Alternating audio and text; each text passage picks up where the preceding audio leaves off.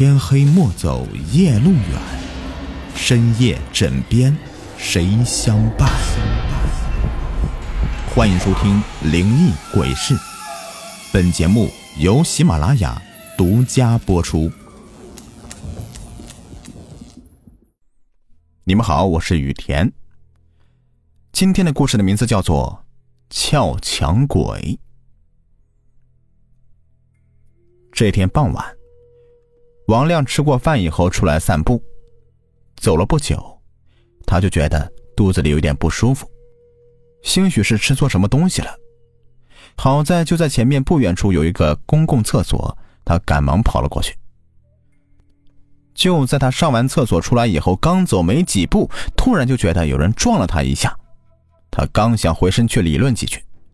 而撞他那个年轻人是连一句对不起都没有说，就匆匆的跑了出去。这时候，他就发现，那个年轻人怀里面抱着一个孩子，而那个小女孩的嘴巴是被那个年轻人用大手捂着，显然是不想让小女孩发出声音。王亮的第一反应就是，对方可能是个人贩子，也不知道是抢了哪家的娃娃。于是他立即追了过去。也许是那个年轻人发现了有人在追他，跑得更加快了。就在王亮追了两条街的时候，他就发现，那个年轻人突然停了下来，拦下一辆出租车。就在那个年轻人上车的空档，王亮赶紧追了过去，把那辆车给拦下来。那年轻人见势不好，拉开车门想继续逃跑。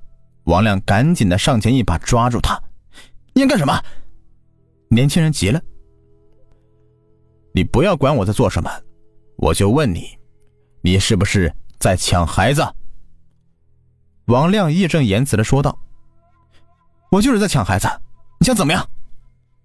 年轻人有些恼怒，这一下顿时激怒王亮了，他平生最恨的就是这些人贩子。这人贩子抢了孩子，不仅不感到羞愧，竟然还如此的嚣张。他愤怒的举起拳头，朝那年轻人的面颊就是一拳。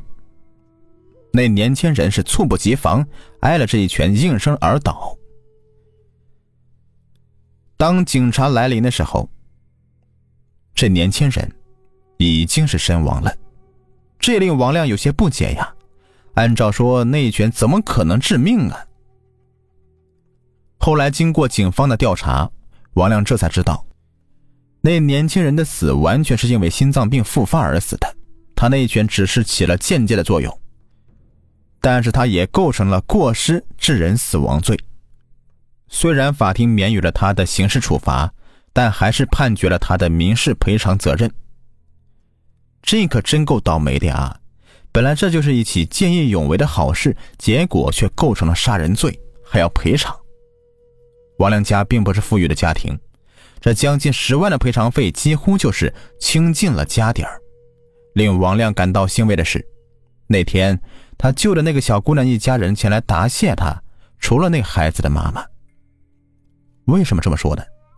因为那孩子的妈妈当时已经跟孩子的父亲离婚了，也正是他指使那个年轻人去抢他的孩子，而那个年轻人就是他现在交往的男友，也就是说。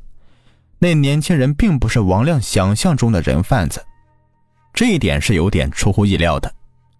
但是，这也并不妨碍王亮的见义勇为。可是，在这之后发生的事情，却让王亮难以忘怀。这天晚上，与往常一样，王亮吃过饭以后出门散步，也不知怎么的。自打出门以后，莫名的他就心里面好像隐隐的有些不安。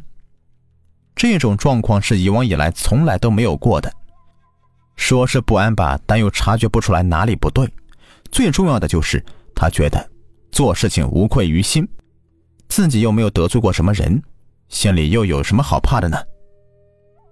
这样想着，心里的不安也随即消失了。王亮继续散着步。今晚不知是怎么的，路上散步的行人是越来越少了。看下手表，不过刚刚八点钟，街道上面是只有零星几个老太太在慢悠悠的踱着步。不远处的广场上跳广场舞的大爷大妈们也已经是散场准备回家了。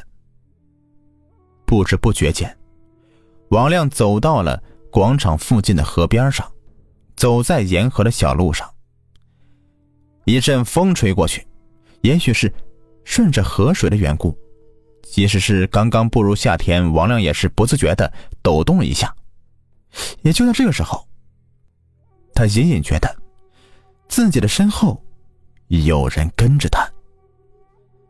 其实，在出门的时候，他就有这样的感觉了。不过那个时候路上的行人多，身后有人也不是什么奇怪的事情。可是现在，他依旧是还有那种感觉。就在他走到一个路灯下面的时候，他猛然回头，身后没有一条人影，只有静谧的夜空。当然，还有风吹过河水流动的声音。他猜测，或许是自己想多了，又或许是自己最近心里面出了什么问题。路灯下只有自己狭长的人影，并没有多余的人影。这个时候，他刚出门时那种不安的心态又出现了，而且更加强烈，心底仿佛有一个声音在告诉他。赶紧回去，不要待在这里。好像是继续待在这里的话，自己将会有不好的事情发生一般。虽是有些奇怪，自己怎么会有这样的心态，但是王亮的第一反应就是赶紧离开。就在他转身刚迈出没几步的时候，他就听到身后突然传出“砰”的一声，距离很近。王亮猛然转过身去，他竟然发现，本来好好悬挂在路灯上的广告牌，不知什么原因居然掉落下来，已经是摔得不成样子了。随即，他就感到一阵后怕，难怪自己会有那种感觉呢。他在暗暗庆幸自己回身走了几步，如果刚刚自己还站在原处的话，那广告牌砸落在自己身上，那结果……是不言而喻的。自己即便不是死亡，那也会是重伤的。不过，不知为什么，自己虽是躲过这一劫，但那种不安的感觉反而会更加强烈。不行，得赶紧离开，谁知道会有什么事情要发生呢？就在他想着的时候，王亮自己却是。早已快步的走了起来，速度越来越快。后来干脆是跑了起来。可毕竟是已经四十多岁了，快五十的人了，早已不是年轻那个时候。跑了没一会儿，他就有些气喘吁吁的，不自觉的就停了下来。冷汗顺着面颊流下来，王亮顺手摸一把，看到不远处的石椅上，就躺下来。不停的喘着粗气，可就在这个时候，他就觉得肚子痛了起来，一定是刚刚自己跑岔气儿了。他这样想，就觉得屁股后面吃紧。幸好啊，不远处就有一个小型的公共厕所。王亮迅速的跑过去，一把就拽开门，冲到厕所里面就卸了下来。可就在他上完厕所起身想要离开的时候，居然发现自己竟然没有带手纸。可是他忘记了自己今天出门的时候，看那条裤子有些脏了，就换了裤子，而那个手指就在那条换掉的裤子里。就在王亮不知怎么办的时候，他就听到门外一个男人的声音响起。你需要纸吗？那个声音隐隐有些熟悉，可是王亮没有再去深究，而是欣喜的回答：“呃，需要，需要，太谢谢您了。”就在王亮打开一点门缝，想要接过那男人手指的时候，却突然发现对方却不肯松手。就在他抬起头准备埋怨几句的时候，虽是只能从门缝里面看到，但他还是惊骇的发现，递给他手指的那个人，竟然就是那天抢小孩的年轻人。啊的一声，也顾不得擦屁股了。王亮的第一反应就是把门关紧，身子不自觉的颤抖起来，心里开始胡思乱想：那小子不是已经死了吗？他怎么又出现了？难道他是鬼？越想越恐怖，他的身子颤抖的更加厉害了。也不知是过了多久，他只感觉自己的两腿都麻了，自己一直蹲着，这也不是那回事啊。于是，他咬了咬牙，推开一条门缝，偷眼往外望去。外面很安静，早已没有了那个人的身影。王亮长舒一口气。就在这个时候，他觉得自己头上有什么东西碰了他一下，他就下意识的抬头望去，就看到。那个年轻人正吊挂着，看着他，还冲他邪邪的一笑。我的个妈呀！霎时间，王亮的脸就绿了，只觉得浑身的汗毛都竖了起来，也顾不得提裤子了，慌里慌张的就跑出去。那天晚上，王亮都不知道是怎么回的家，反正他觉得挺丢人的。自打那天晚上以后。他家里就开始不安宁了，屋子里面经常莫名其妙的一团糟，但是并没有丢东西。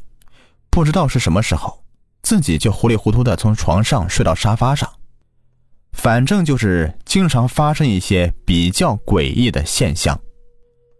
虽然这些都没有害了他的性命，但是却把他的生活彻底打乱了。